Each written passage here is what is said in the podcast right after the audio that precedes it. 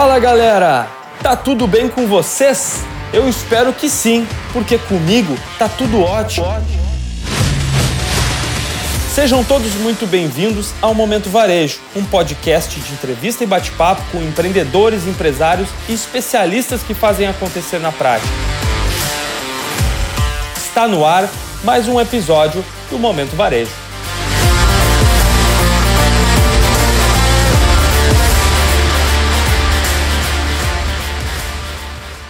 Meu nome é Everton Neto, sou empresário, atual vice-presidente da CDL de Canoas e atual vice-presidente com muita honra da Associação Gaúcha do Varejo.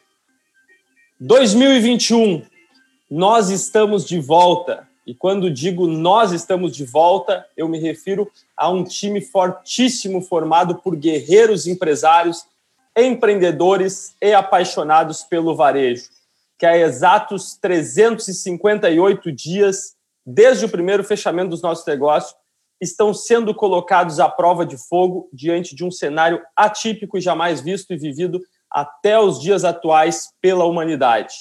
Cerca de 30 dias após este primeiro fechamento, a Associação Gaúcha do Varejo, apaixonada e obstinada pelo varejo de resultado, entra em ação para dar suporte através de uma bateria de conteúdos que tinha um só objetivo: disseminar boas práticas do varejo a fim de chegar em cada canto do Estado, cumprindo assim o seu papel como entidade empresarial com toda a capilaridade almejada e exercida no estado do Rio Grande do Sul. E foi neste embalo que nasceu o Momento Varejo RS, que ao longo de 2020 recebeu nas clássicas noites de quinta-feira, regadas a muito vinho e chimarrão, mais de 60 empresários, incluindo heróis do varejo brasileiro como José Galó, Arthur Grimbal, Peter Furukawa, Eduardo Ultramário, Carmen Ferrão e Hotel Mudrebes. Aliás, Hotel Mudrebes, que é atualmente o recordista de visualizações deste novo formato no Facebook, 10.500 views até o presente momento. Sendo assim, retomamos no dia de hoje o nosso papel e nosso compromisso de estar junto dos que mais amamos neste momento crítico que voltamos a viver. Sim, acreditamos piamente que em 2021 seria diferente e já falávamos em retomada. Mas como não existe nada certo no nosso dia a dia, cá estamos para mais uma vez nos adaptarmos. Seja através de uma dica, um insight ou de simplesmente uma positividade em meio a tantas notícias pesadas, uma coisa é certa: juntos passaremos por tudo isso, meus caros amigos. As cicatrizes, sem sombra de dúvidas, ficarão, mas como diz o mestre do rock and roll, Raul Seixas, não diga que a vitória está perdida, se é de batalha que se vive a vida. Tente outra vez. Vamos com tudo, prepara teu chimarrão, serve teu vinho que está começando o Momento Varejo RS 2021.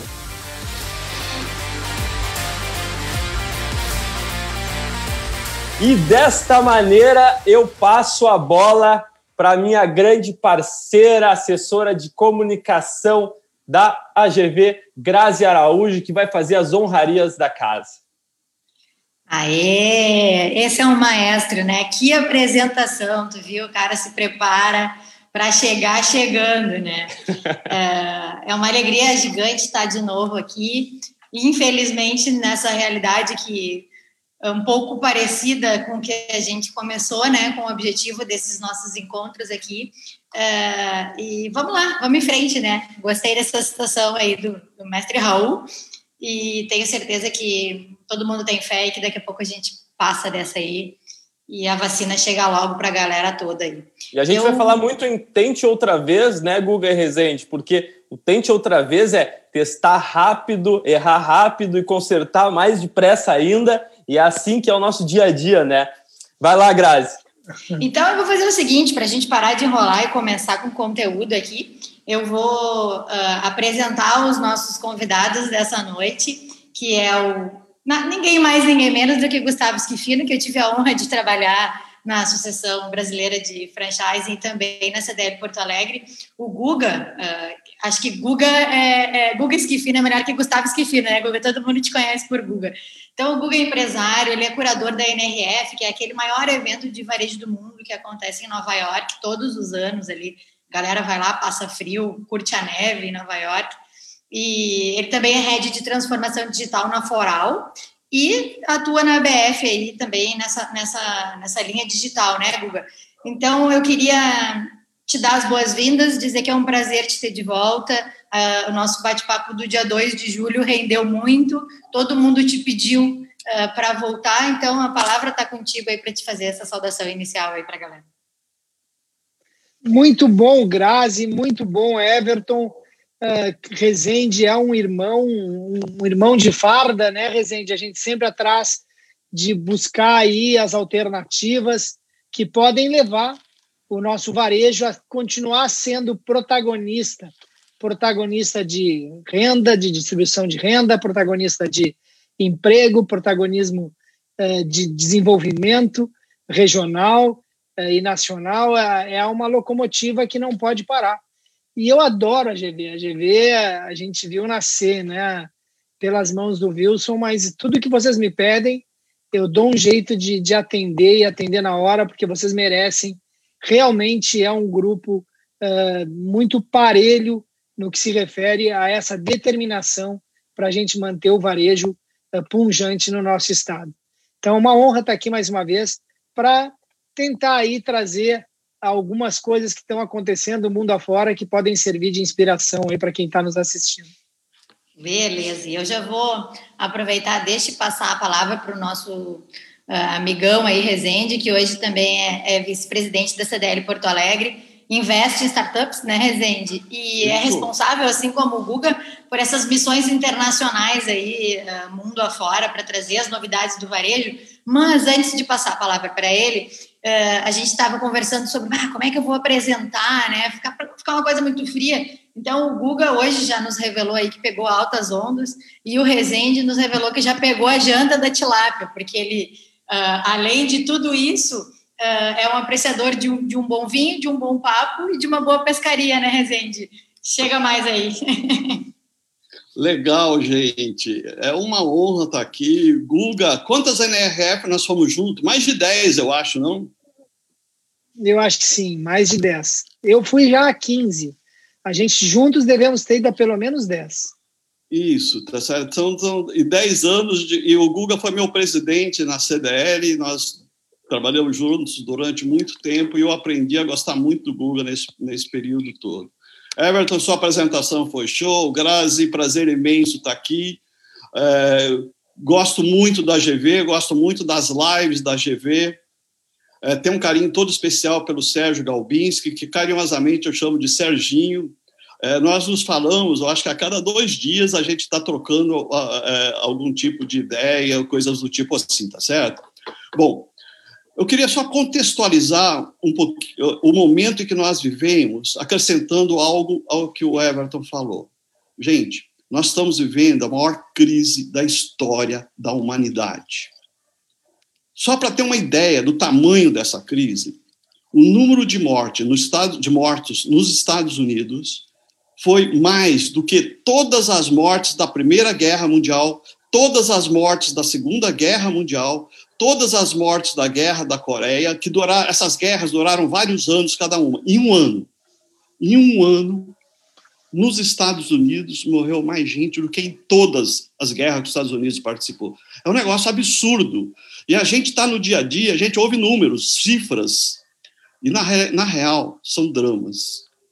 E isso mudou o mundo. O mundo que nós estamos vivendo hoje, em março, não tem nada a ver com o número, o mundo que começou no início de março. É outro mundo, totalmente diferente. Mudaram as relações, mudaram as formas de consumo, mudaram a, a política, a geopolítica mundial. Quer dizer, tudo mudou. O consumidor é outro, a concorrência é outro, a forma de comprar é outro. Sem olhar, é outro mundo. E provavelmente vai ser um mundo muito, muito diferente do mundo do próximo março. E, aliás, se eu perguntar como é que vai ser o próximo março, tem certeza que ninguém consegue imaginar como é que vai ser o março de 2022. E mais ainda, ninguém consegue imaginar o que vai estar acontecendo na semana que vem. Semana que vem o varejo vai estar aberto, os números de, de, de, da pandemia caíram, estão, o vírus está mais sob controle, a vacina está chegando. Quer dizer, a gente não sabe o que vai acontecer daqui a uma semana. Então, estamos vivendo era de incerteza total, era do caos, que nunca imaginamos ver no, nas nossas vidas. Então, de repente, a gente não, acaba não percebendo tudo isso que está acontecendo, porque está tão envolvido no dia a dia, na operação. Então, é, uma reflexão. E o nosso papel nesse processo todo? Como é que nós estamos saindo desse primeiro ano de pandemia? Será que nós estamos saindo melhor como pessoa? Nós estamos saindo melhor, melhor como profissionais que somos, como empresários que somos? Talvez a pergunta que a gente possa fazer é: quantas pessoas eu ajudei neste ano que passou? Quantas pessoas a gente, com uma palavra amiga, com algum tipo de ação, ajudou nesse ano? Então, talvez, e essa seja a pergunta que a gente vai ter que fazer no próximo ano: quantas pessoas, quantas empresas nós ajudamos nesse período? Então é isso, Everton, para falar um pouquinho de como eu estou vendo a coisa no momento. Muito bacana, Rezende. E diante de um cenário todo né, de incertezas e mudanças, e eu escutei isso numa das lives com um grande mestre, professor Dado Schneider, né, que ele usou o termo que eu gostei muito, que foi é, adaptação. Na verdade, a gente não está se reinventando nada, a gente está se adaptando. E, e, eu acho que diante de todo esse cenário que o Rezende acabou de trazer aqui para a gente, é, fica já, e é uma provocação, dizendo que tudo mudou, e logicamente o consumo mudou, o consumidor mudou, o, o mercado está mudando diariamente. Eu acho que o Google, quando ia para a NRF, cara, é, pegava os insights lá e ele durava o ano todo, né, Guga?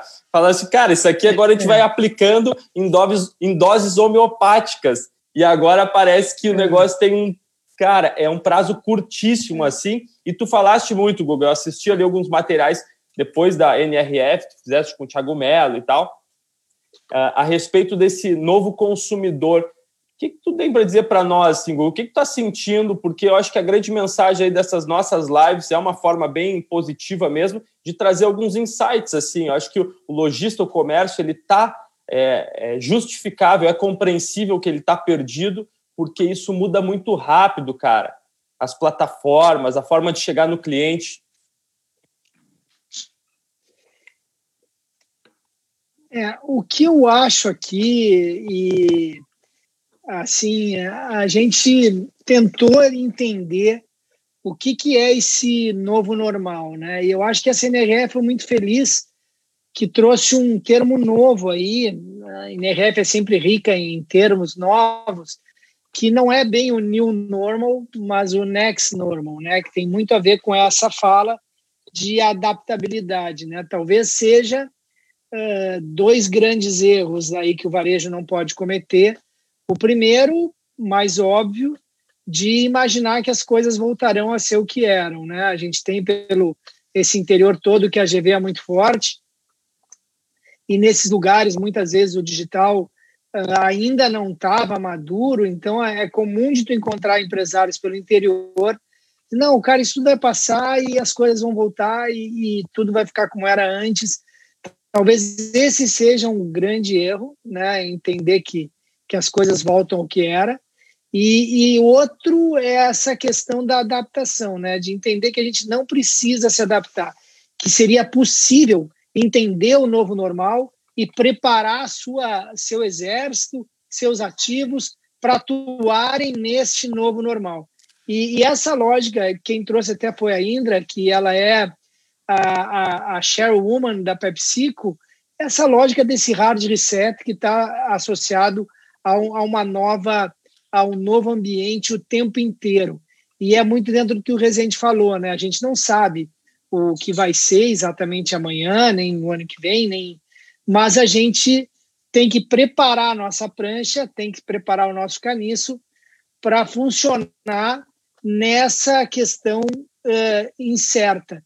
Então, tem muita coisa boa para fazer, muita gente ganhando muito dinheiro no mundo muito varejista que soube uh, enxergar oportunidade nesse, nesse ambiente. Então, um pouco do que eu quero trazer aqui né, é, é dessa parte cheia do copo.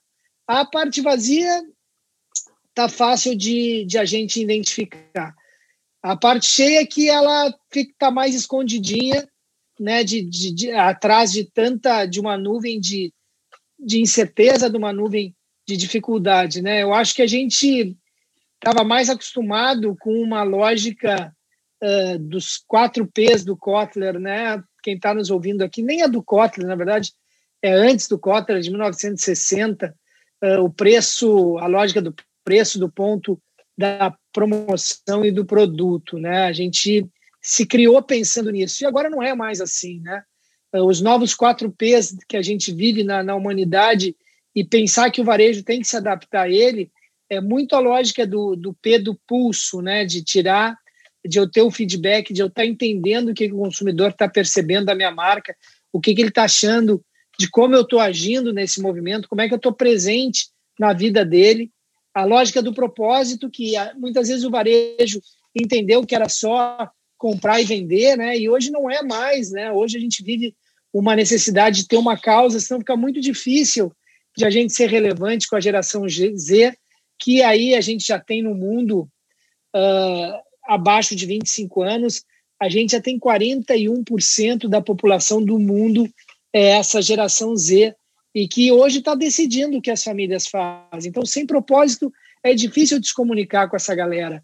É, também esse novo P de performance que não tinha nos quatro P's anteriores, se tu não tiver data driven, não tiver medindo o que está acontecendo, dificilmente tu vai conseguir uh, ter bons resultados. E o último P. Uh, oi. Não, eu queria só aproveitar o gancho antes do último, último P.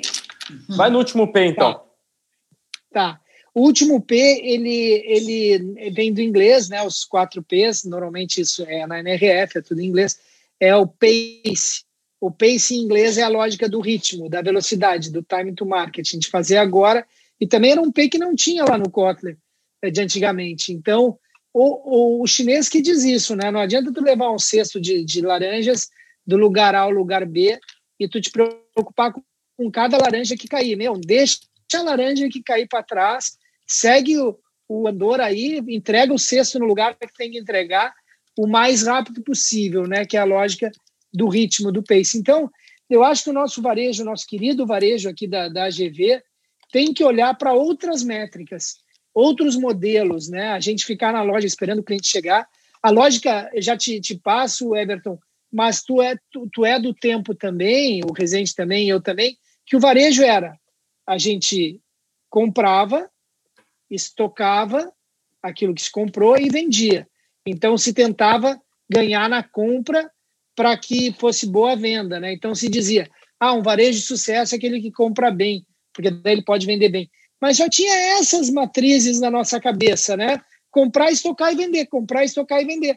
Hoje não é assim mais. Hoje a gente não, não adianta, não precisa comprar para vender. Tu tem que escutar. Primeira coisa, tem que escutar e perceber. A segunda coisa, tem que oferecer, independente de ter comprado ou não, pode estar lá no estoque da indústria, pode estar no estoque de um parceiro. Ah, tu perceber que o Everton, que a Grazi ah, querem né, esse produto e ofertar para eles e depois acompanhar e fazer a entrega. Então, antes era a lógica né, de comprar, estocar e vender. Agora é a lógica que a gente tem, precisa escutar, a gente precisa oferecer e a gente precisa entregar. Então, é, essa lógica, é, são muitas mudanças em pouco tempo. E é a hora de varejo realmente se adaptar a essa nova onda, uma onda difícil de surfar, mas dá para se divertir nela. Guga, a, teve a empresa que ganhou muito dinheiro, e me corri se eu estiver errado, com esse comprar, estocar e vender, com esses estoques que vieram uh, no momento né, que a gente viveu agora, que daí simplesmente fecha o comércio, a estação troca e tu fica com a grade tudo estocada. E eu sei que tem empresa que fez até um, não sei se foi um marketplace, alguma coisa, para pegar os estoques dessas empresas que tinham produto parado para poder dar vazão porque é, justificando né, o, o problema é. do estoque hoje em dia, que não é. tem mais muito nexo, né, cara? Mas o que eu queria te é. perguntar é. antes, Guga, é o seguinte, ó. Depois até voltamos nessa questão, mas uh, tu falaste muito no pós-NRF que os dados são mais que números, são histórias. E o Rezende também falou muito isso no estudo que ele fez né, junto com a CDL Porto Alegre, das, de, de humanização das marcas, que nada mais é do que entender o teu cliente, saber dados sobre ele e daí sim, né, é. tu, tu levar o produto correto. É verdade. É, é isso. Rezende, começa aí, depois eu concluo. Não, legal. Eu, eu, quando a gente fala em Big Data, fala em, em, grandes volumes de dados, que o dado, o dado é o novo petróleo, todo esse tipo de coisa, os nossos lojistas menores ficam imaginando, isso não é preocupação minha, isso é só para as grandes empresas. Eu diria que não. Gente, a hora que ele está falando, o Big Data, de um, o Big Data, a tecnologia de um lojista pequeno, não precisa ser inteligência artificial, não precisa ser nada disso. Para aquele lojista pequeno que tem um computador, uma tabela de Excel funciona para ele.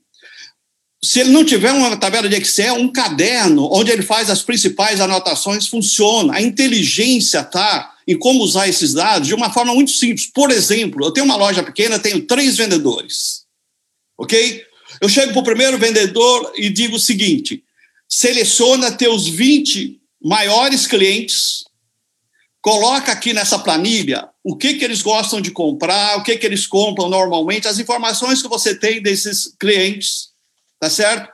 E nós vamos criar uma proposta, uma promoção para cada um deles. Você vai ligar para os seus 20 clientes oferecendo alguma coisa que você sabe que ele vai gostar. Se eu tenho uma loja de vinhos, eu vou dizer o seguinte: esse cliente gosta de vinho Pinot Noir.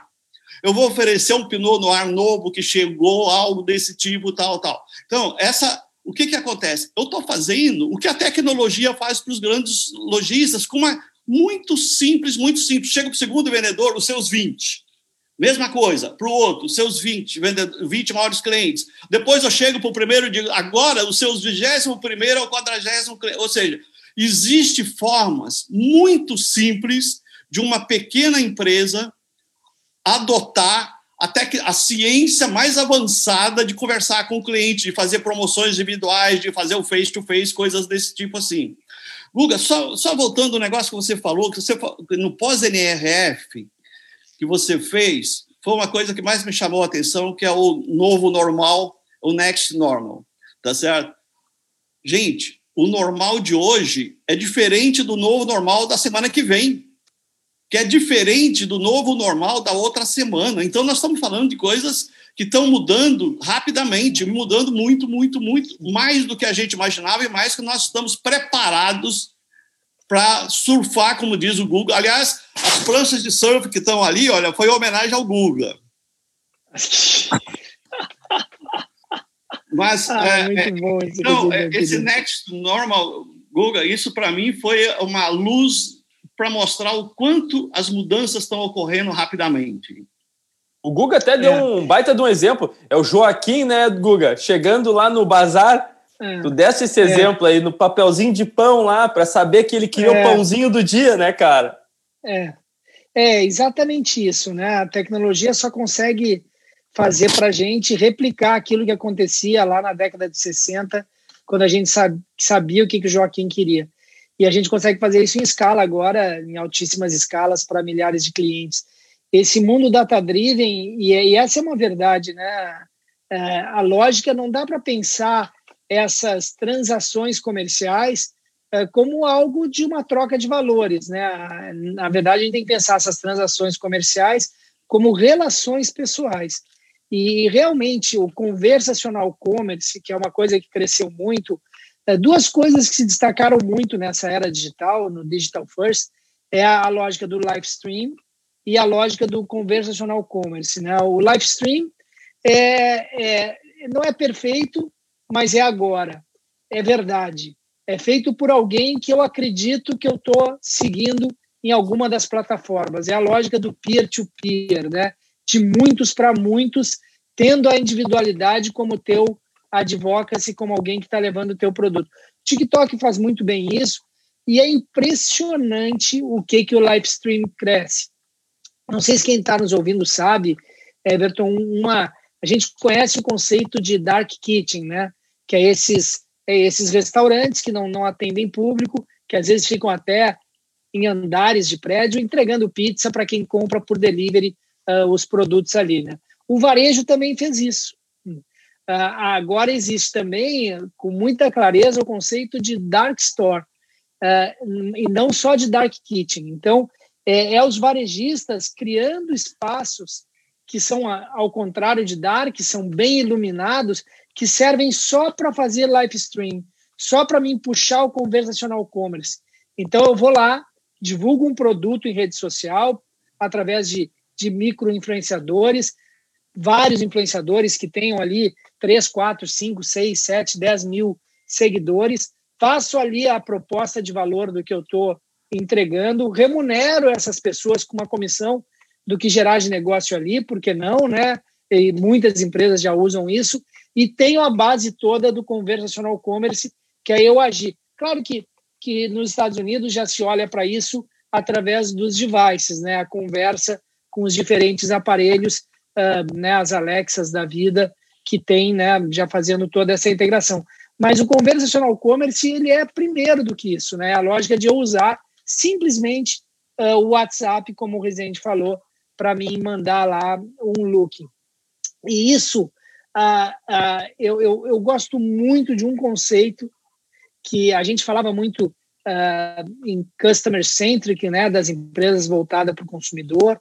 Depois falava muito em, em people centric, né, as empresas voltadas para as pessoas, para olhar um pouco maior o ecossistema.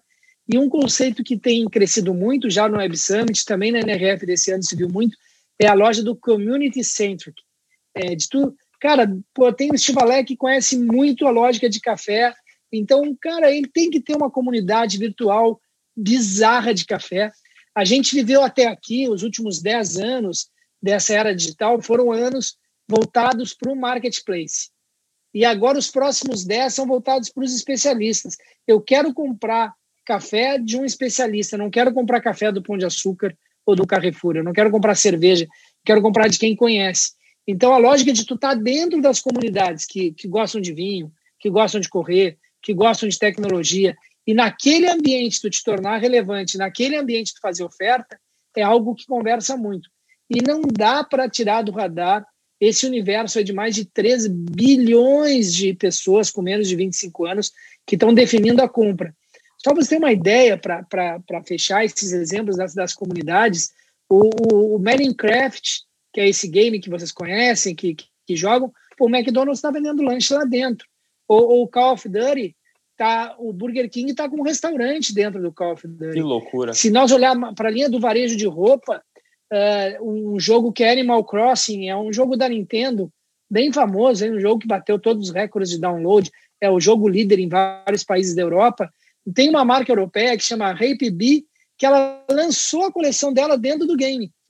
E aí, dentro do game, as pessoas viram aqueles produtos e, e acabaram ficando muito interessados e acabou fazendo filas de quarteirão para as pessoas comprarem aquele produto que foi lançado no game. Não é tão difícil. A Elmi é um outro exemplo bacana, agora me ocorreu aqui só para ilustrar essas comunidades. Ela pegou o Zoom, essa plataforma que a gente está usando aqui, e ela deu gratuitamente. A, a é uma loja tipo IKEA, tipo Moda Casa, tipo Stock, uma loja de móveis. E ela deu para o Zoom centenas de, de backdrops, né, de, de, de backgrounds, para as pessoas usarem gratuitamente no Zoom aquela sala que é dela, que ela tem para vender.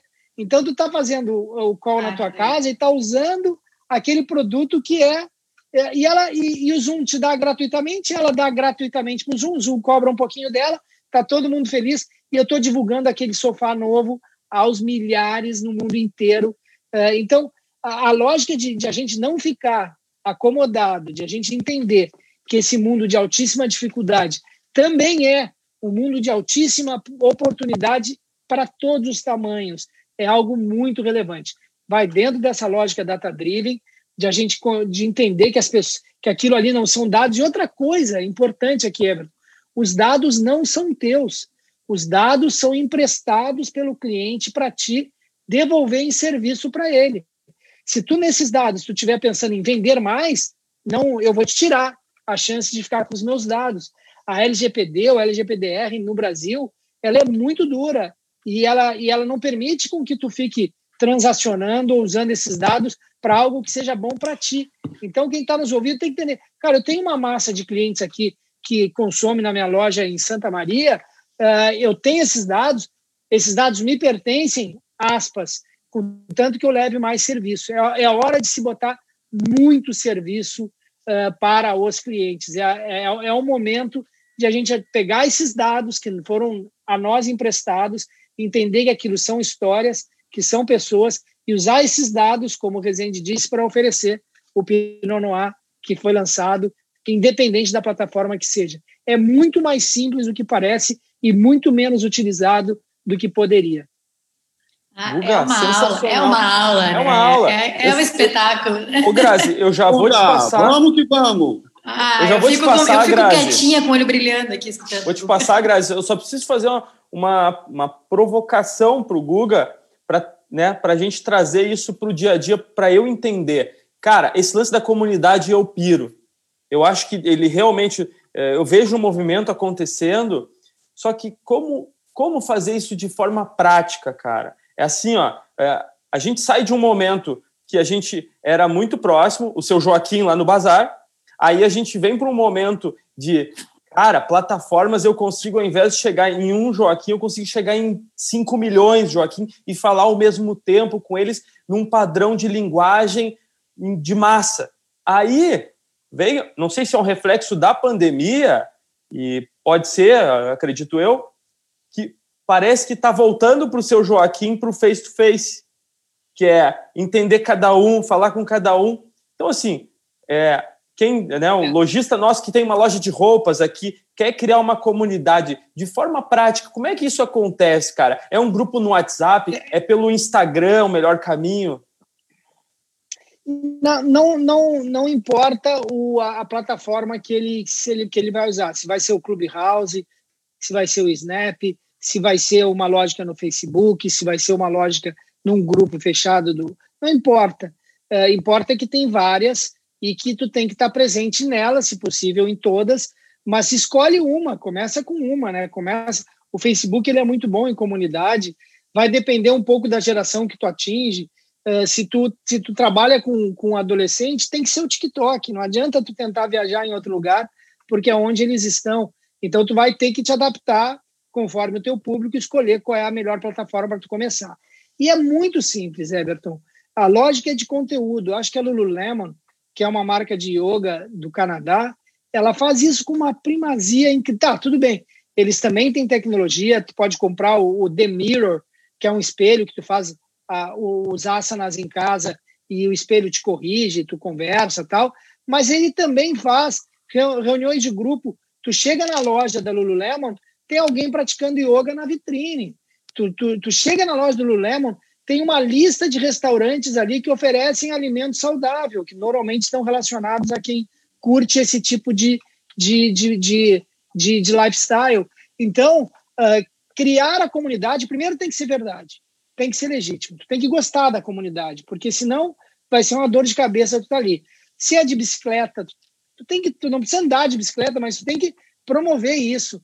E, e é a coisa mais louca do mundo, e eu tenho afirmado isso é natural que o varejo venda um produto do seu maior concorrente, se isso for bom para o cliente dele, porque o que mais tem valor é o cliente. Então, eu criar a comunidade através de conteúdo, muito conteúdo, presença, verdade, propósito, aqueles quatro novos P's, né?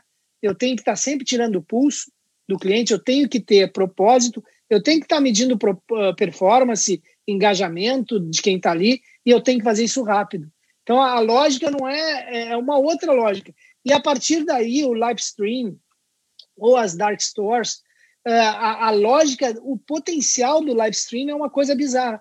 Tu falou aí de moda, né? A Prada não sabia o que ia fazer com o seu estoque no, no, no, final da coleção passada na Europa, em virtude do lockdown. A JD, que é um grande marketplace, um dos grandes marketplaces chineses, comprou o estoque inteiro da Prada e vendeu o estoque inteiro da Prada na China em 48 horas.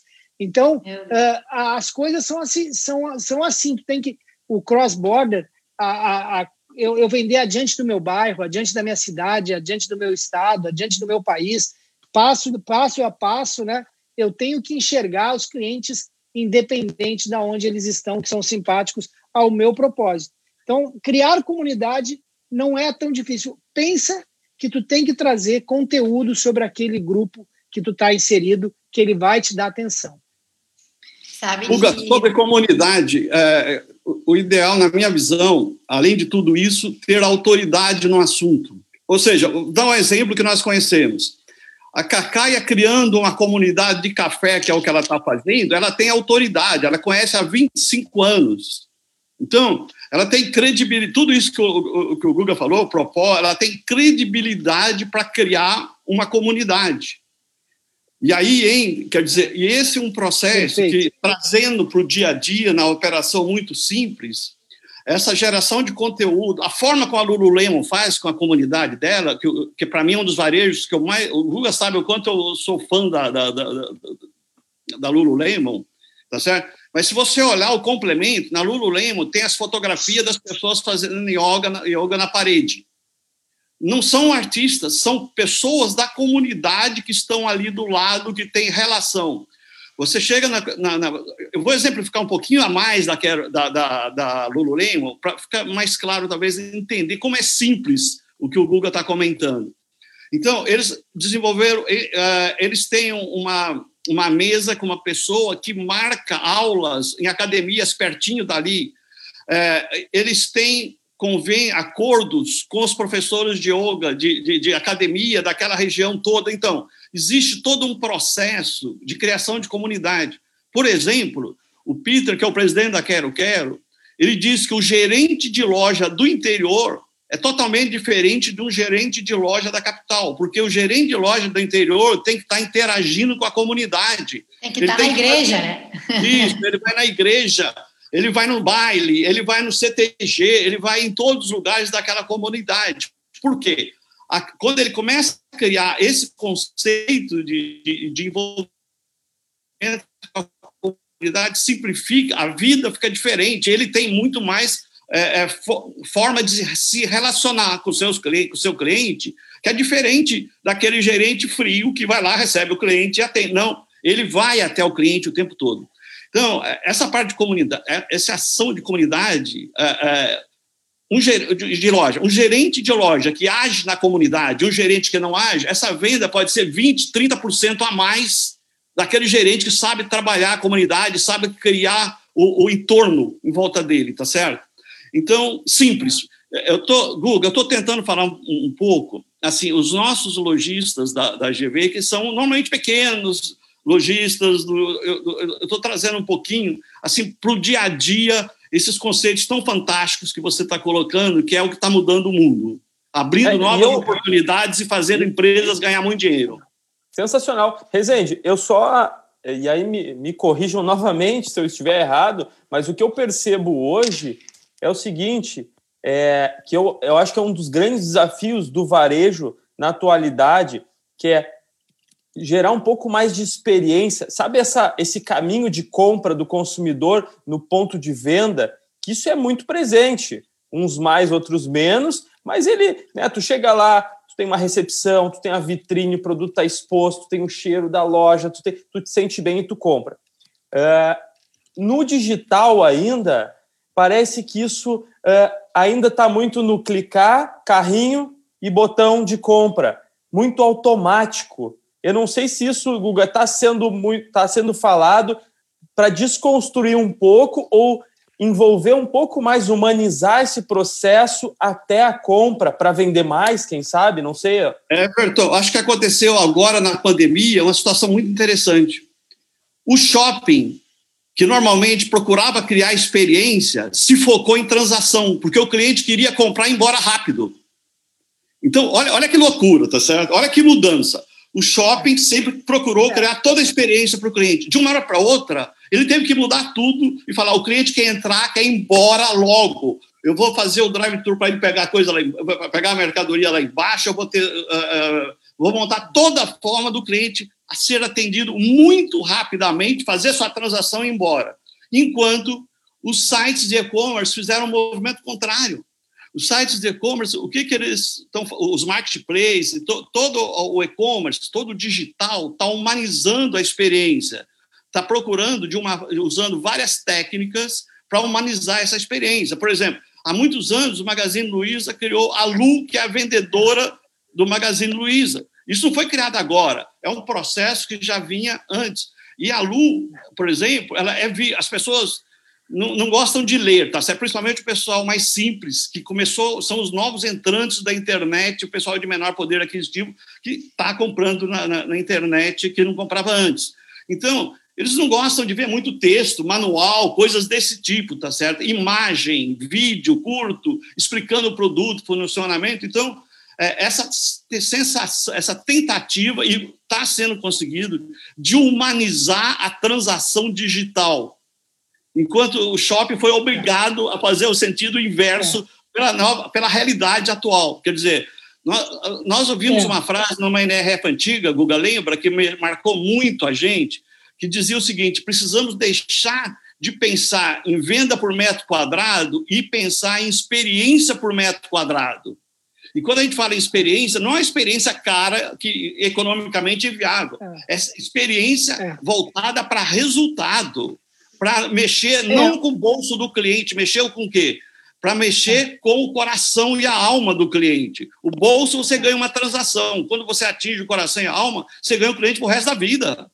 Desculpa, Guga, é. falei Tem demais. Um não, falou tudo certo e é sempre bom te ouvir também. Eu acho que é exatamente isso, né? Eu faço minhas as tuas uh, palavras. O que tem aí de mudança uh, no, no, cenário de se adaptar é que se imaginava, né, um pouco da lógica era de que o, o varejo online, né, ele existia ali dentro de um ambiente para apoiar o varejo físico, né, para tu vender mais nas lojas físicas. E é exatamente o contrário, né? A lógica que a gente tem agora, a gente tem que começar a aceitar que o varejo físico ele se torna um suporte, um sistema de suporte para o varejo online. Isso para o nosso associado da GV, que está aí, ele diz, ah, mas isso não é para mim. É para ti, sim. Tu, o, a, nunca foi tão importante a loja física, né? Tem um estudo bem interessante que quando tu abre uma loja física num determinado lugar, a 25 milhas desse lugar nos Estados Unidos, tu aumenta em 50% a venda do e-commerce naquela região onde tu abriu uma loja física. Então, a, a importância da, da embaixada física e da loja física é fundamental. E ali, nesse lugar, essa relação de tempo, e está correto isso, né? Cada vez o, o digital tentando levar mais serviço, mais atenção para os seus clientes e o, e o físico tentando fazer isso de uma forma é, com a menor fricção possível. Então, a, a, se, se, a gente conseguir nessa live aqui, para quem está nos ouvindo, entender que mudou a lógica, né? A gente está acostumado uh, num ambiente onde normalmente a, a, a gente procurava uh, o cliente a gente fazia mídia né, em volume para conseguir atrair a atenção desse cliente para determinado produto. E agora é o contrário, é o produto que acha o cliente, né? É, então, o, ou o serviço, né? A lógica que se tem é, é, a gente ter um mundo guiado por dados, onde efetivamente é, é, é, é o produto que acha o cliente. Como que eu vou fazer isso se eu não tenho os dados, né? Eu, eu sou aquele lojista que ainda é, e faz a, o anúncio do produto. Não, a gente não, o cliente não tolera mais a lógica de ele receber algo que não conversa com o princípio dele. Então a gente tem que se adaptar a, rapidamente a esse cenário, né? É, eu também acho que toda loja vira um marketplace. É, como assim? Cara, a tua loja não pode vender só a, os produtos. A tua loja tem que realmente vender serviço, a loja tem que ter as alternativas. O que mais cresceu nos Estados Unidos no ano passado eh, não foi o delivery, não foi o takeaway, não foi o dine-in, foi o curbside, que é uma coisa incrível, né? Ou seja, o cara ele realmente tem interesse em, em fazer a demanda dele no online e passar e pegar o produto como se fosse um drive-thru a pé, né? No cordão da calçada, o produto está disponível para ele. Poxa, como é que nós varejistas vamos pensar e não se adaptar a esse ambiente. Nós vamos ficar achando que as pessoas vão fazer como faziam antes. E olha como o digital ele, ele gera muita possibilidade, né? Quanta empresa de turismo aí uh, que está reclamando com razão, né? quebrando, né? Pô, estava até com o dono da Flytour uh, uh, numa reunião hoje de manhã e ele me dizendo, pô, tá muito difícil, né? A gente está tá ajudando os franqueados, tá? Mas a, é, tá, tá muito complexo. Mas se a gente for ver o, o que a Kayak fez da venda de turismo virtual, uh, de viagens virtuais, ela conseguiu gerar um caixa e crescer faturamento nesse ambiente de, de pandemia. Uh, então tem muita coisa. Um dado que me lembro que eu, me ocorreu agora aqui, a, a, a, na Finlândia, a cidade de Helsinki, eles têm lá o May Day, né, que é, é uma espécie do Dia da Liberdade, lá o 4 de July da, da, Finlândia. Eles conseguiram botar 12% do país é, numa plataforma comemorando o Dia da Independência. 12% de um país em uma plataforma. Então, é, as plataformas estão aí, não é caro, não é difícil. As plataformas querem fazer negócio dentro dela. Então, a gente realmente entender que as alternativas são muitas para mim gerar serviço, gerar atenção e ter o cliente comigo, eu conseguir abraçar ele no digital, eu conseguir levar esse carinho, como, como o Everton está trazendo aqui, né, nessa, eh, dos sites querendo fazer isso, é absolutamente relevante. Para terminar esse conceito, eh, antes as marcas de luxo eh, faziam a, a, a lógica da, da personalização, né, da hiperpersonalização.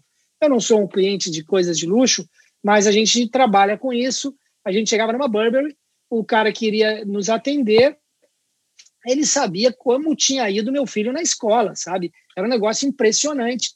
A hiperpersonalização. O cliente não precisava pedir o número, não precisava dizer o que gostava. Ele, cara, olha isso que a gente fez e que eu comprei ou que a gente trouxe para ti. É, no luxo, a, a hiperpersonalização já era regra do negócio, né? Ou o cara tem, Agora, a hiperpersonalização é para quem vende uh, qualquer coisa em qualquer lugar. O cliente ele não te compara com o teu concorrente. Ah, mas eu tenho outro cara que vende sapato aqui e eu tenho que ser melhor que ele. Não. O cliente ele está olhando para que a experiência que ele tem no Uber, a experiência que ele tem no iFood, a experiência que ele tem no Shopify, no Spotify, ele está olhando para essas experiências e quer que tu faça o mesmo. Ô, Guga, então, e, é, quer... não é, e não é tá difícil. Diz... Tu está me dizendo que o cara ele entra, senta na frente da televisão, Netflix, a hora que ele quiser, streaming, e aí ele vai conectar a minha empresa e ele também vai querer no mesmo momento que eu atenda isso, ele, porque isso, eu vou ser comparado isso. ao Netflix. Cara, que Exatamente. É, é, é, é, a gente vive a era do on demand. Não é quando tu quer me vender, é quando eu quero comprar. Não é o Jornal Nacional às 8h30. É a hora que eu quiser ver.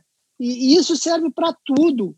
É, os produtos que a gente tem em estoque hoje, a gente tem que, de maneira rápida, é, personalizar, trazer eles. Cara, o que a Nike fez com o Force One, que é aquele tênis branco, personalizando aquele tênis branco, é um recorde de venda bizarro, né? A quantidade de lojas que criaram ambientes de personalização, a Camp é uma loja interessante de, de, de material para criança, né, de brinquedo.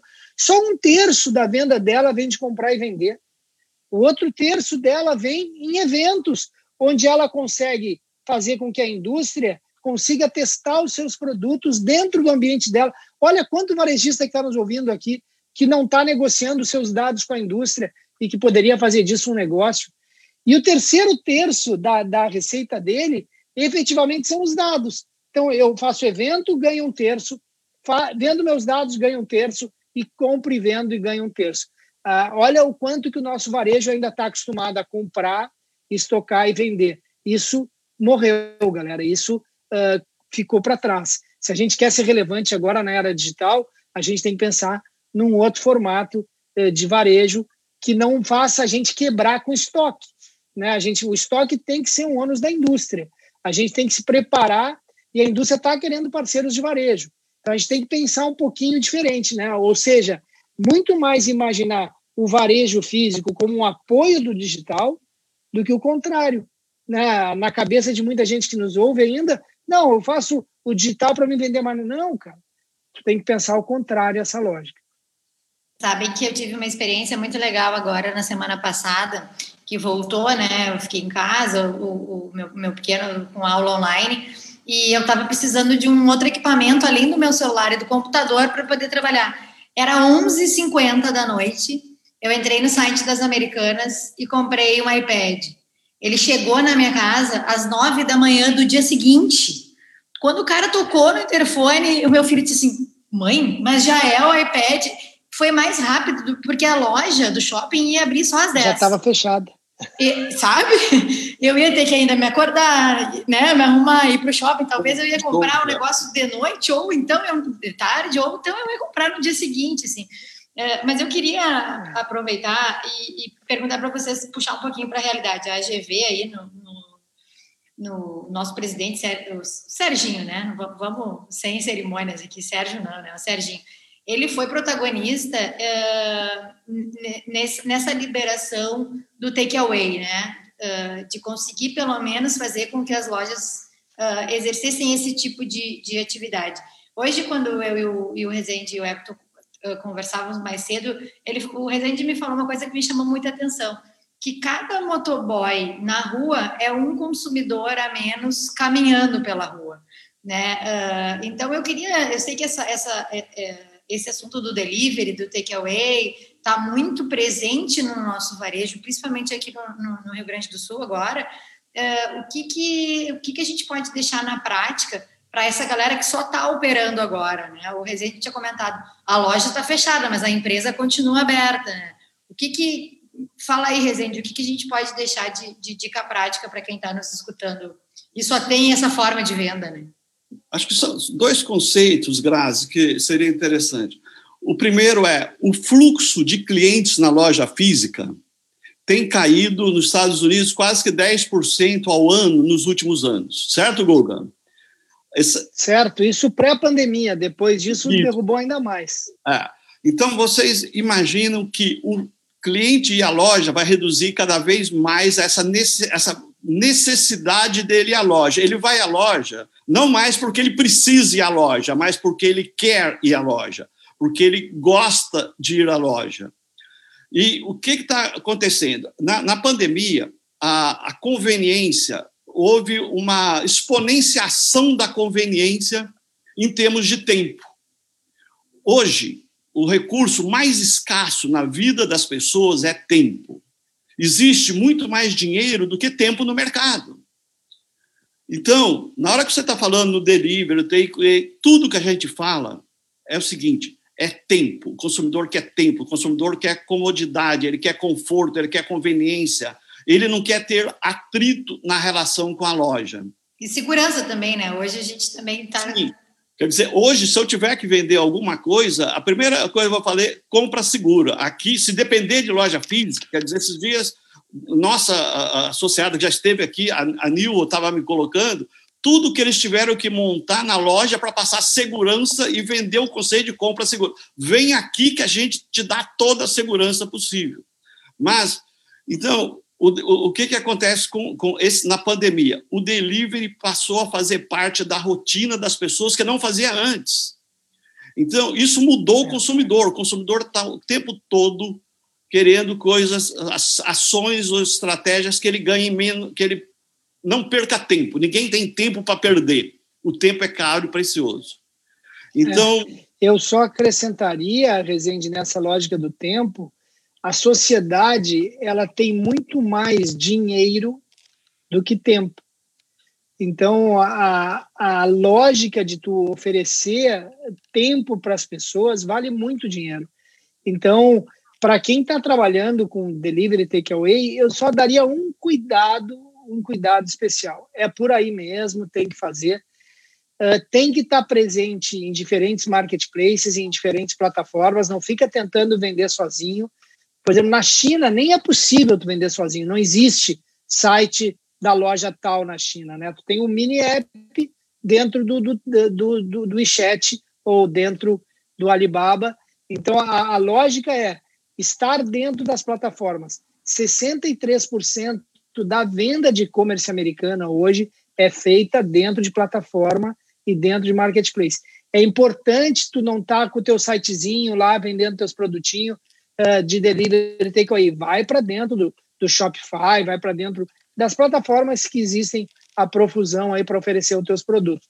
E mais do que isso, cuidado com aquele marketplace que não te dá os dados.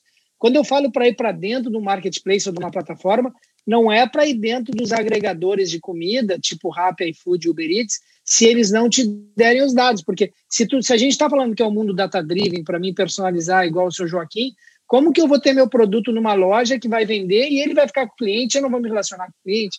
Então, eu tenho que só tomar esse cuidado, Grazi, eu acho, em relação ao delivery takeaway. É importante eu estar em plataformas, mas em plataformas que sejam generosas e que compartilhem o dado do cliente comigo. Se ele não compartilha, provavelmente ele seja mais um inimigo do que um, do que um aliado nessa condição de plataforma. Acho que o Google falou um negócio agora que eu vejo, não dá mais para se olhar sozinho. Ou seja, aquele negócio do que eu fazia o meu negócio, eu não, eu não, eu não quero saber da concorrência, eu não quero nem saber o que a concorrência está fazendo, eu, eu, tô, eu sei o que eu quero, eu sei o que o meu cliente quer, acabou. Hoje, a busca de parcerias, a busca de, de, de colocar seus produtos em todos os lugares possíveis e impossíveis. Então, o que a gente tá, de repente vou ter produto meu num concorrente e vou ter produto concorrente na minha loja. Dizer, nós concorremos num espaço, é, é, num produto, nos outros nós não concorremos, coisas do tipo assim. Quer dizer, é o momento da gente abrir a mente para conversar com pessoas, ouvir ideias, trocar ideias, como nunca nesse momento, porque tudo mudou. Não tem mais o dono da verdade, não tem mais o dono da razão. O dono da razão hoje é ultrapassado a semana que vem. A verdade de hoje pode não ser na, na outra semana. Então, é um momento da gente estar tá com a mente muito aberta. Aliás, eu queria só passar um, um, um, uma reflexão. Gente, todas as pessoas querem que a nossa loja não quebre. Os nossos clientes querem que a nossa loja quebre? Não. Os nossos funcionários querem que a nossa loja quebre ou não?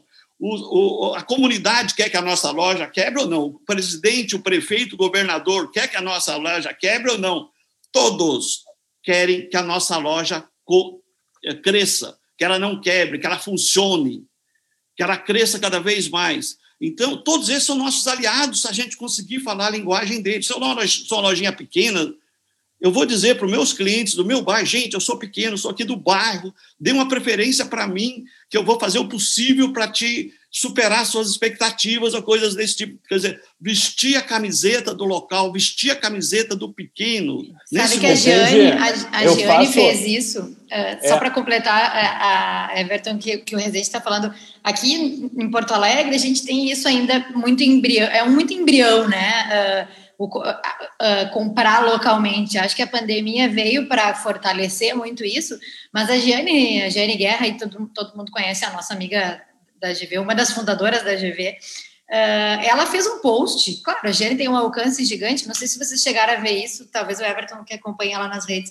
Ela fez um post dizendo para a galera, ó, deixem aqui a sua dica de comércio local e e aquele negócio tinha dois mil e poucos comentários, porque daí era todo. É, ele, ele se alimentava com, com as experiências, com, né, com as facilidades e com a opinião de cada um, virou um marketplace ali na, numa postagem no, no, no é. Facebook, sabe? Não, e o Rezende comentou uma coisa é. agora que eu passei essa semana na prática. Tem um mercado, eu moro na cidade de Portão, interior, e tem um mercadinho que volta e meia eu ia só buscar carne carne é muito boa. Só que eu buscava as outras coisas num outro mercado, no maior. Cara, essa semana eu busquei só uma sacolinha que eu precisava ali, uma carne, uma, uma banana, um ovo. E aí o, o dono, o proprietário, o Eli, mercado Eli, ele me olhou no, no fundo dos olhos e ele falou assim, ó, Everton, cada sacolinha que tu leva, tu me ajuda, cara. Cara, eu nunca mais compro em outro lugar. Eu só, vou eu só vou comprar dele porque pô, é o que o Rezende falou agora. Ele, ele, me pediu, cara, tipo assim, ó, meu negócio é. depende dessa, não é por ser dessa sacolinhas é, uma. Esse, essa sacolinha é. me ajuda. Esse hiperlocalismo, né, tá crescendo no mundo inteiro. com uma velocidade nunca antes experimentada. Tem um aplicativo chama Nextdoor, que é a lógica de, do vizinho, né? Uhum. Onde Legal. nesse aplicativo a comunidade se organiza, a comunidade diz o que, que são as ofertas do bairro, a comunidade se troca é, equipamento que precisa, né? A furadeira, a, a comunidade avisa se tem alguém no bairro suspeito, a comunidade comenta o, algum item que queira vender na sua casa, porque vender para o vizinho é mais fácil de vender o sofá do que vender é, em qualquer outra forma. A, a, lógica da força da comunidade é o que se chama do globalismo reverso. Essa lógica é muito importante, a GV é muito forte nesse conceito de, de comunidade, né, do hiperlocalismo. E isso tem espaço para gerar campanhas aí. Até um parceiro da GV aí, que é o Sinda, está criando uma campanha nesse sentido, né, para favorecer o mercado local e tem várias, né? Tem uma muito conhecida nos Estados Unidos, uh, da, da American Express, voltada para o local, e é muito simpático isso, né? Uh, e estão surgindo plataformas e aplicativos que estão facilitando muito isso, né? Do próprio bairro se abastecer em tudo que for possível. Isso é muito querido, muito simpático, e o cliente está muito associado com o curbside que eu falei, né? Os clientes preferem ir buscar do que mandar entregar em casa em virtude do Covid, né? Teve muita gente que se infectou por entregadores. Então, a lógica de tu dar oportunidade para o cara ir até o estabelecimento buscar é mais um item de segurança que tem valor nessa era digital e nessa era da pandemia. Sabe que a gente já passou de uma hora de papo e, e, eu ficaria aqui, acho que até mais uma hora sem, sem nem fome. Acho que quando a gente está tão uh, empolgado, assim. Mas eu queria passar um, um, recado do nosso presidente, que ele disse assim, Grazi, o Resende tem uma baita de uma pesquisa para falar. Então, se a gente tiver um pouquinho mais de tempo, eu queria escutar uh, uh, esses insights que vieram dessa pesquisa que tu participou, Rezende, que a galera aí tá, tá, tá pedindo. Então, quando a torcida pede, a gente tem que, a gente tem que atender, né? Grazi, você me pegou de calças curtas. Ah! Quem te pegou foi o, foi, o, foi o Serginho, xinga ele. O Serginho me pegou de, de calças curtas, porque eu não sei qual da. A gente passa com tanta pesquisa que eu não sei direito do qual é o assunto que ele acharia legal. Eu fico com receio de frustrá-lo. Então eu digo, eu peço perdão a ele, vou estudar bastante para quando ele me pedir, eu, eu, vou estudar um leque de pesquisas, quando ele me pedir, eu já sei na ponta da língua. Eu acho que ele estava falando daquela da CDL, Rezende. só para a gente ir para os. Né, a gente está se encaminhando para os finalmente, mas eu só queria fazer um, um exercício aqui de o que, que tem se falado uh, de novas, novos métodos aí, formas também de vender. Já que a gente está falando de teleentrega, eu acho que isso né, vai ainda durar um pouco, vai voltar um pouco, não sei até onde vai isso. Mas é, eu lembro que uma vez eu fiz uma dinâmica que era justamente para montar negócio. Aí falava montar negócios diferentes, inovadores, e a dinâmica era a seguinte: vamos montar um restaurante. Bom, agora o restaurante não pode ter talheres. Aí tu fala assim: Tá, então come com as mãos. É, pode ser. Não tem cadeira. Então vamos botar rede. Não tem chefe de cozinha. Então tu leva a tua comida e tu cozinha, né? Tu propriamente cozinha, que aliás já existe esse modelo de negócio. Tu leva os alimentos e preparam para ti. Então são formas de pensar diferente em modelos de negócio. Uh, Guga, o que, que tem se falado a respeito de entrega, de, de, levar até a casa do cliente? Hoje a gente está muito na prática, né? É, é aquele, aquela, o sacoleiro. Eu tenho uma amiga de canoas, a Ju Guterres, da Meia Companhia, leva de porta em porta. E a Jamila, né? Roupa, a Jamila, a Jamila pega no outro dia. O Drebs Júnior também, das Labs, também está fazendo isso. Tem se falado em alguma coisa diferentona, assim, de... Everton, só sobre a Ju, um segundo. A Ju tá na minha, no meu celular, tá a Ju lá, Ju louquíssima. A da Giane é Ju Louquinha também, uma coisa assim. Pô, mas daí tu, tu fosse. Eu não combinei com a Giane, é isso. uh, eu, o que tem aí, né, essa lógica de, de ir até o cliente, né, uma, realmente uh, acaba sendo uma, uma boa alternativa. Eu ainda acho que o mais incrível nesse momento é o live stream, né? Uh, é realmente mostrar isso, mostrar ao vivo aquelas roupas. Porque quando tu manda uma roupa para casa de alguém, é um trabalho, né? É um custo, é um controle. E, e claro, funciona. A gente mesmo, eu, eu, a gente numa startup que é a Simbio, que eu investi, ela fez isso, né? O, a lógica da, da, de um aplicativo que faça com que tu possa levar a sacola para casa. Mas eu adoro a ideia do curbside, eu adoro porque eu acho que é mais seguro, e eu adoro a ideia do live stream. Eu acho que os dois juntos dão o melhor, uh, o melhor conjunto aí para uh, de volume, de venda e de baixo custo e de alta escalabilidade. Né? Eu acho que esse é, seria um caminho. Uh, de novos modelos de negócio, o que está se trazendo muito aí e o conceito do peer, vocês conhecem bem, né, que a gente fez no, no Iguatemi, o conceito do varejo ser muito mais o, o showroom da indústria, né? Então, alguém que vende bicicleta não precisa ter lá 40 bicicletas na loja, pode ter duas ou três, e as outras, o cliente, quando escaneia o QR Code, vê, as características e, e o lojista usar a loja física como centro de distribuição da indústria, sem dúvida é algo bem importante. Uma outra coisa que é bem importante como novo modelo é a subscrição, né? A lógica de refil. Se eu tenho uma lógica de pet, se eu, se eu tenho clientes, eu sei que, cara, o cara vai precisar comprar comida de novo para o cachorro dele.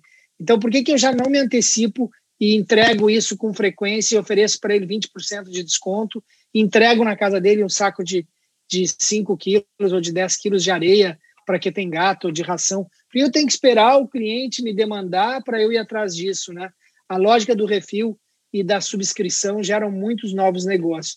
Também como novo negócio que eu tenho visto crescer barbaramente é a lógica do second run, né? A lógica do, do segunda mão aí, a trade up abrindo capital, eh, vários brechós digitais e, e a lógica do second run, e pode associar as duas coisas, né?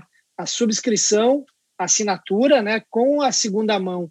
A, a Viga na Dinamarca é um sucesso vendendo roupa de criança para é, porque até 18 meses de idade a pessoa não estraga a roupa, né? Então vai passando é, de um para outro que paga lá muito pouquinho por mês, 30, 40 é, euros e tem o, e tem o guarda-roupa completo é, da criança por toda a temporada ou a IKEA com o berço. A lógica do second hand, quem está nos ouvindo aqui tem que pensar, o que, que eu posso transformar no meu negócio em subscrição?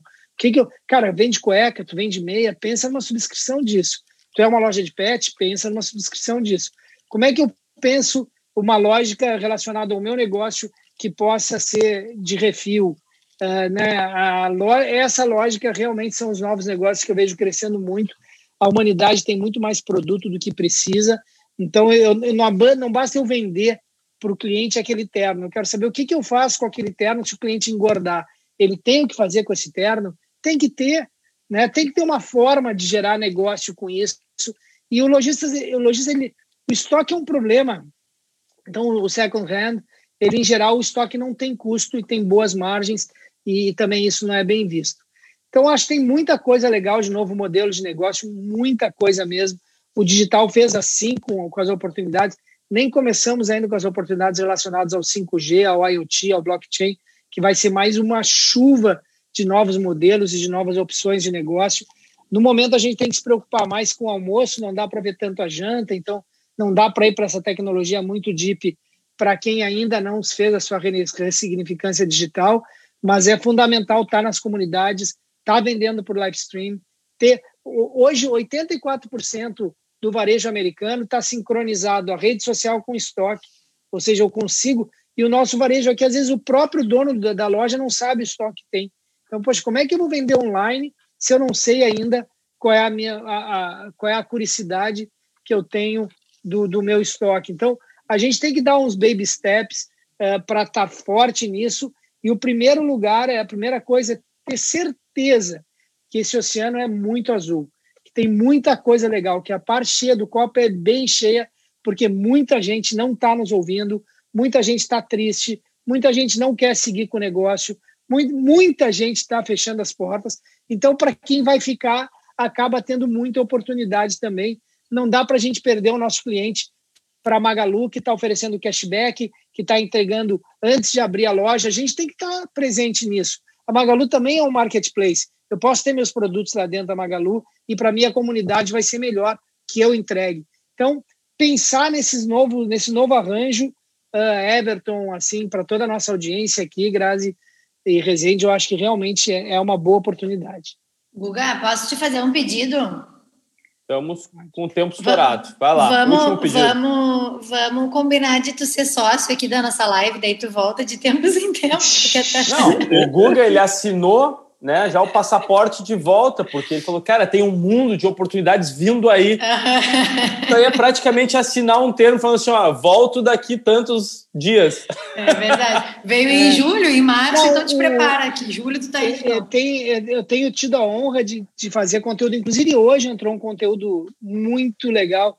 Tem duas empresas de consultoria que eu acompanho bastante, uma a WGSN, que eu acho muito legal ser o material que ela traz, e outra empresa, porque eu tenho minhas fontes também, né? Não é só viajando, ainda mais que agora não tem tanto.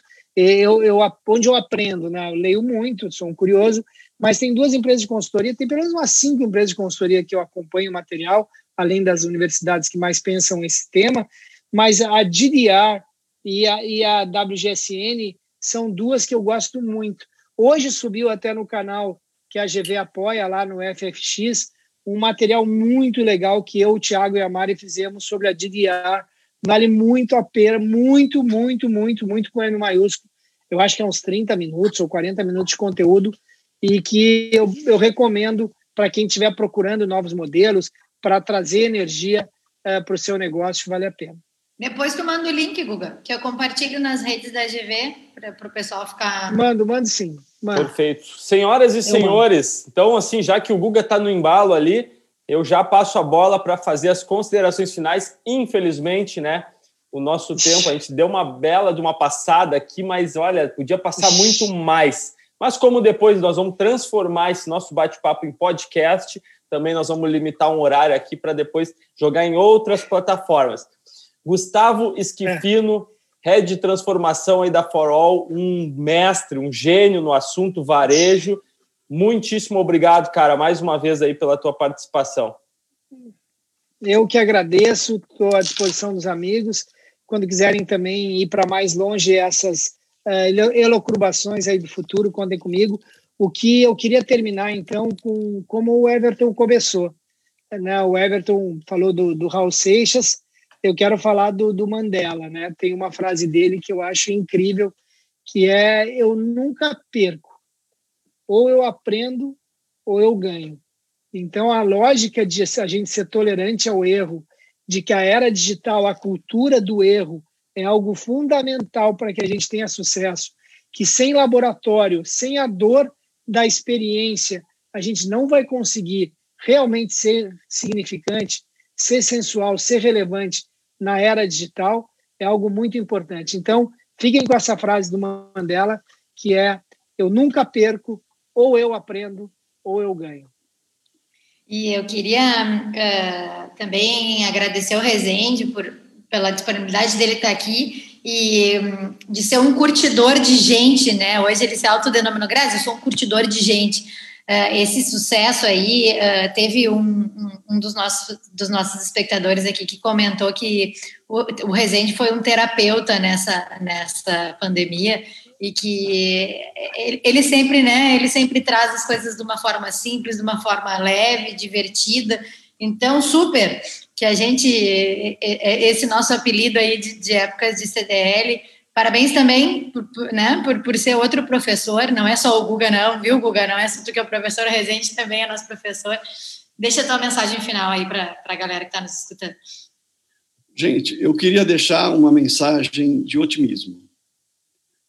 Nós estamos vivendo hoje um momento muito trágico, muito triste, muito difícil. As lojas estão fechadas, é, as contas estão vencendo, tá certo? E o mundo parece que não tem fim mais, parece que essa pandemia não tem fim, mas o fim já está aí, tem data e hora marcada. A solução é a vacina, dentro de dois, três meses a gente vai ter uma outra realidade. Eu acredito piamente nisso. Então, é o momento da gente lutar mais alguns meses. Eu sempre digo que empresa não é fim, Empresa é meio, fim é qualidade de vida. Nós temos uma empresa para nos dar qualidade de vida e as pessoas que nos cercam. E é o momento da humanização. Não adianta, nesse momento, nós acharmos que o nosso inimigo é o governador, o prefeito, o presidente, perdermos tempo é, destilando a, a, ira, não vai resolver. Vamos, o negócio, o negócio é focar no negócio, focar no negócio, focar nas pessoas. Na minha loja, a primeira coisa, fechou as lojas, equipe. Eu preciso estar com a minha equipe engajada, eu preciso me comunicar todos os dias com a minha equipe. Eu preciso passar segurança, eu preciso passar calma, eu preciso passar é, um pouco de tranquilidade nesse mundo de medo. Hoje nós temos medo. Todos têm medo, tá certo? A equipe tem medo, o lojista tem medo, os políticos têm todo tem medo, todo mundo tem medo nesse momento. E nós vamos passar a fase do medo. Então a, esper, a desesperança é morte. O que não dá é para perder a esperança. Então, esperança, mas a esperança não pode ser uma estratégia, já dizia Nizam Guanais. Então, nada de esperar que a coisa vai melhorar, porque não é assim. Vamos fazer melhorar, vamos fazer a nossa parte. E, se possível, ano que vem, quando a gente perguntar quantas pessoas ajudei esse ano, a gente pode falar, ajudei o dobro do que ajudei no ano passado. Então, com essa mensagem de otimismo, eu, eu, devo, eu vou agora tomar meu vinho tranquilo. Luguinha, prazer estar com você. Fazia tempo que eu não te via, saudade. Prazer, o prazer é todo meu. Fiquem bem, fiquem seguros, contem sempre comigo aí também. Valeu, Grazi Araújo, muito obrigado aí pela presença, por essa né, mediação compartilhada. E eu deixo aqui também o meu agradecimento especialíssimo uh, ao Sérgio Galbinski, nosso presidente, Wilson Neuer, nosso mestre dos mestres, né, nomeado aí pelo, pela GV, uh, ah, Juarez Meneghetti, uma fera, sempre a mil grau, mil por hora, botando uma botando gasolina né, nessa galera toda. A Fê também, que é a nossa executiva, que está aqui fazendo tudo isso funcionar. Né? Ela não está aparecendo aqui, mas ela está ouvindo tudo e né, manjando das plataformas. Então, fica o agradecimento a toda a diretoria da GV, sempre um apoio né, incrível assim a esses momentos de tanto conteúdo que a gente né, procura gerar aqui para dar esse suporte para os empresários e empreendedores do nosso estado. Desta maneira, gente, muito obrigado. Guga Esquifino, José Roberto Rezende, muito obrigado. Grazi Araújo. E daqui 15 dias, no mesmo bate-horário, mesmo bate-local, a gente está de volta. Valeu, galera. Valeu, tchau, tchau. Valeu, valeu, tchau, tchau. Bye, bye.